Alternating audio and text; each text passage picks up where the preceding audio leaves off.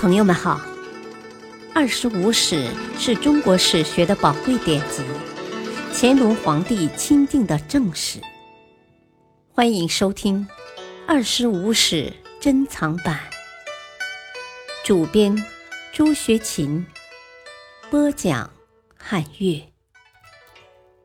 第四部《三国志》传记第五：田畴、钟繇。三，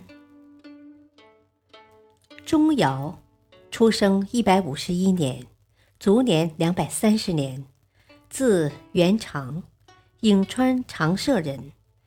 其家为当地大族，其曾祖父钟浩曾在朝廷中担任司徒院。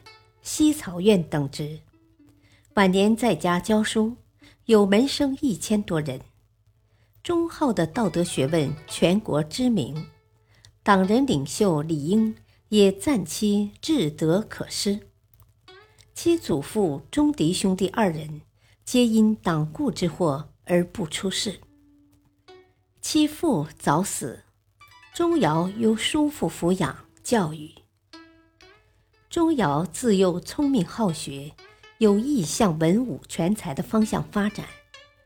文的方面与史学、易学皆有良好的基础，并有所建树。武的方面主要是学习兵法。稍长即被举孝廉，开始仕途生涯，先后担任尚书郎、阳陵县令。后来因病辞职回家。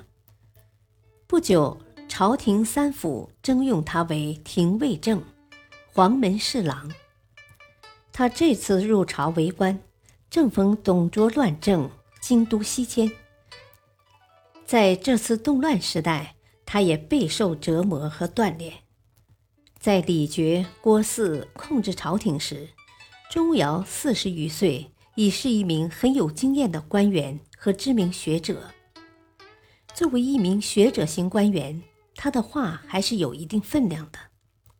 当时，曹操主兖州事，曾派使上书。李傕、郭汜等认为，关东指袁绍等欲自立天子。今曹操虽然派使者前来，但并非出于诚心，打算扣留曹操使者。钟繇即劝说李傕、郭汜道：“方今英雄并起，各自割据，唯有曹兖州还想着朝廷，派使者前来。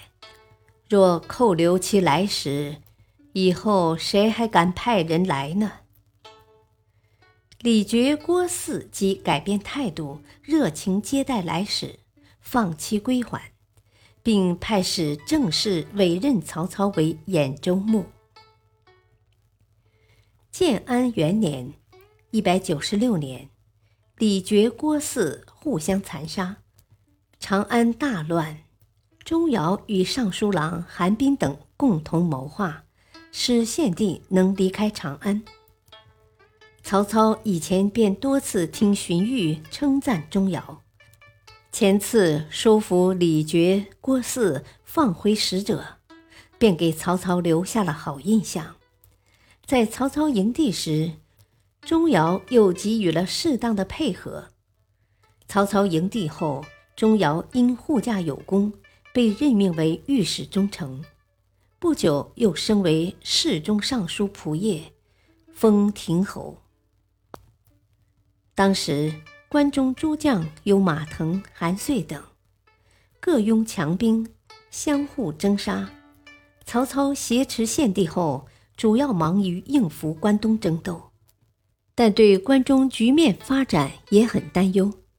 他采用荀彧的建议，上表请献帝任命钟繇为侍中兼代理司隶校尉，持节督关中诸军。曹操派钟繇去关中，有他自己的打算。若派他自己的部将去，怕关中诸将不服。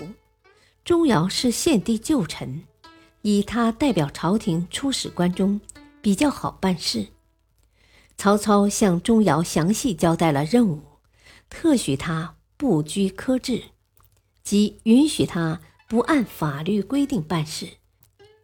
钟繇自接受这个任务后，其身份实际上已发生了变化，由过去的朝廷大臣转变为曹操的部属。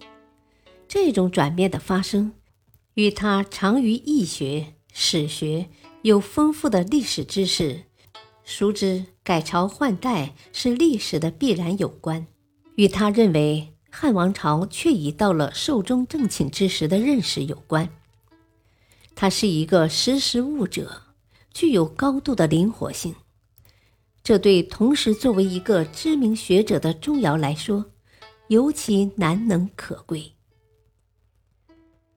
感谢收听，下期播讲四，敬请收听，再会。